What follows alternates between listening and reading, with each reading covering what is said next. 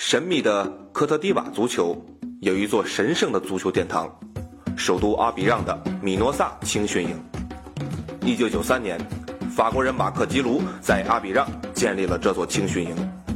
马克吉卢是温格的恩师，二十年前他执教戛纳俱乐部，任命温格为自己的助教，从此教授开始在教练圈崭露头角。米诺萨是科特迪瓦国内最强的球队，他们很多优质球星希望在欧洲发展，球队和比利时的贝佛伦建立了合作关系，而后者又和阿森纳有来往，再加上温格与马克吉卢共事的经历，一张关系网就这样建立了起来。于是，科特迪瓦最优秀的球星从阿比让跃上贝佛伦，最优秀的球员可以得到阿森纳的青睐。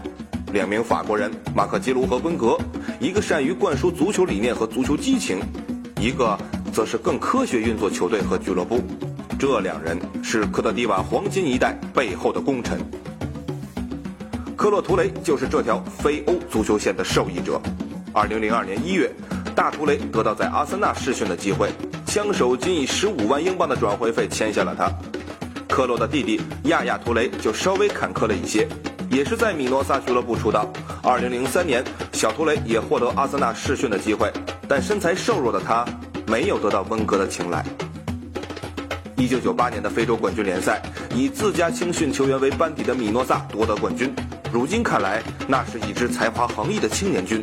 大图雷、佐科拉、迪恩达内、门将巴里。十七年之后，已经是老将的大图雷、巴里率领科特迪瓦捧起了非洲杯冠军。在科特迪瓦，德罗巴是唯一一名不是从米诺萨青训走出的顶级明星。不过，在寻找德罗巴的行动从未停止。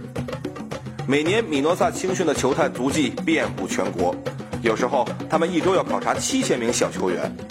下一个德罗巴在哪里？